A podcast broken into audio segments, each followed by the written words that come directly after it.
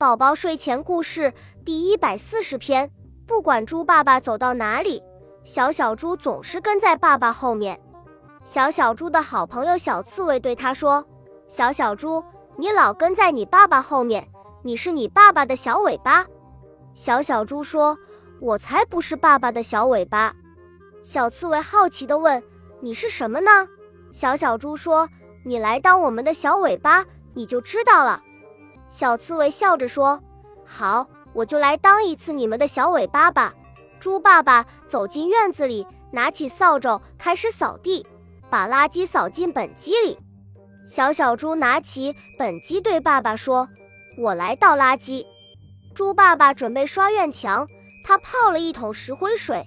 小小猪跟在爸爸后面说：“爸爸，我帮你提石灰桶吧。”刷完墙，猪爸爸给小树。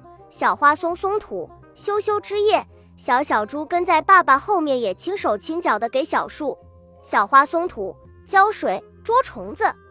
猪爸爸干完活，小小猪赶紧搬来一把椅子给爸爸坐，还给爸爸泡了一杯热气腾腾的茶。猪爸爸喝着香香的茶，说：“小小猪真是我的好帮手。”这时，跟在后面的小刺猬乐了，又跳又拍手说。